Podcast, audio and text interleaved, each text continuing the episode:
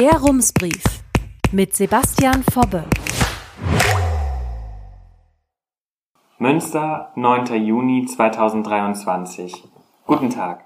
Brückentag. Super. Endlich mal wieder ein Buch lesen, die Familie besuchen oder den Garten aufhübschen. Vielleicht haben Sie die freie Zeit auch dafür genutzt, sich grundlegend Gedanken zu machen. Ein bisschen Inspiration zum Grübeln finden Sie jedenfalls im heutigen Rumsbrief auf unserer Website. Denn in unserem Beitrag geht es um eine grundlegende, wenn nicht sogar philosophische Frage. Was würde passieren, wenn wir jeden Monat ein Grundeinkommen bekämen? Einfach so, ohne Gegenleistung, ohne Wenn und Aber. Für Samira Korvis aus Münster ist das seit zwei Jahren Realität. Sie nimmt an einem wissenschaftlichen Experiment teil und hat uns im Interview verraten, was der Geldsegen in ihrem Leben verändert hat. Bevor Sie aber jetzt auf unsere Website springen, möchte ich noch kurz erzählen, warum mich das Thema interessiert. Ich beschäftige mich schon seit einigen Jahren damit, denn die Idee, allen Menschen ein Leben ohne finanzielle Sorgen zu garantieren, fasziniert mich. Das Grundeinkommen berührt viele Fragen, die für unser Zusammenleben wichtig sind. Wie wollen wir arbeiten? Wie gehen wir mit armen und arbeitslosen Menschen um? Und wie wollen wir unseren Sozialstaat organisieren? Für mich war es ein Schock, als ich in der Schule gelernt habe, wie die Grundsicherung in Deutschland funktioniert. Schon bei kleinen Regelverstößen kürzt man Menschen Geld, die ohnehin in einer finanziellen Notlage sind. Damit kürzt man ihnen gleichzeitig auch die Würde. Und das, genau das nicht passieren darf, garantiert der Staat ja eigentlich in seinem Grundgesetz.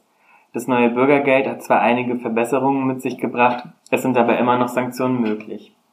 Das Grundeinkommen bietet dagegen eine Möglichkeit, Menschen ein Leben in Würde zu ermöglichen, die charmant und verblüffend einfach erscheint. Gibt den Menschen genug Geld zum Leben? Sie wissen schon am besten, was sie mit der ganzen Kohle anstellen. Aber stimmt das auch? Diese Frage hat mich so sehr umgetrieben, dass ich meine Masterarbeit über das Grundeinkommen geschrieben habe. Meine Hoffnung war, dass ich mir durch die Recherche eine Meinung zu dem Thema bilden kann. Denn ehrlich gesagt, wenn ich nicht genau weiß, worüber ich rede, halte ich im Zweifel lieber meinen Mund. Ich habe mir in meiner Masterarbeit angeschaut, wie die Debatte um das Grundeinkommen geführt wird, vor allem vor dem Hintergrund wissenschaftlicher Experimente. Was auf den ersten Blick auffällt, es gibt unzählige Grundeinkommenskonzepte mit unzähligen Finanzierungsmodellen, die die Idee jeweils unterschiedlich interpretieren. Da verwundert es auch nicht, dass sich zum Beispiel Milliardäre wie der Gründer der Drogeriemarktkette DM, Götz Werner, oder der Tesla-Mogul Elon Musk für ein Grundeinkommen aussprechen. Genauso wie gestandene SozialistInnen etwa der US-Demokrat Bernie Sanders oder die ehemalige Linksparteichefin Katja Kipping. Liberale Konzepte wollen mit dem Grundeinkommen die Sozialbürokratie vereinbaren und die viel zitierte Eigenverantwortung der BürgerInnen appellieren.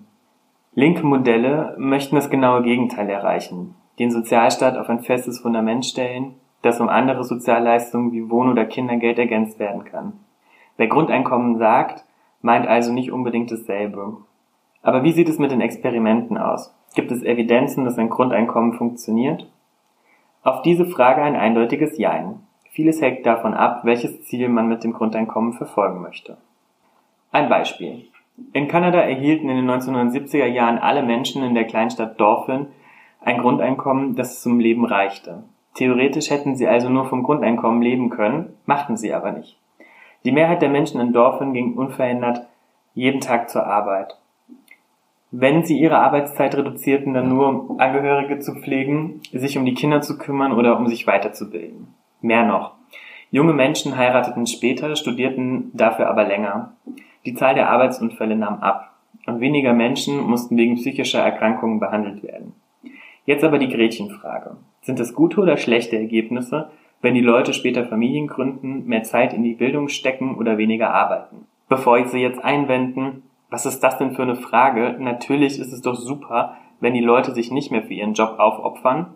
Ich rufe Ihnen noch einmal kurz die aktuelle Diskussion über die Arbeitsmoral der sogenannten Generation Z ins Gedächtnis.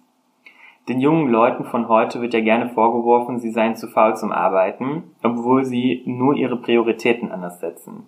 Kann ich auch irgendwie verstehen. Den meisten ist klar, dass sie sich mit ihrer Hände Arbeit niemals den Traum eines freistehenden Einfamilienhauses in Münster oder einer auskömmlichen Rente leisten können.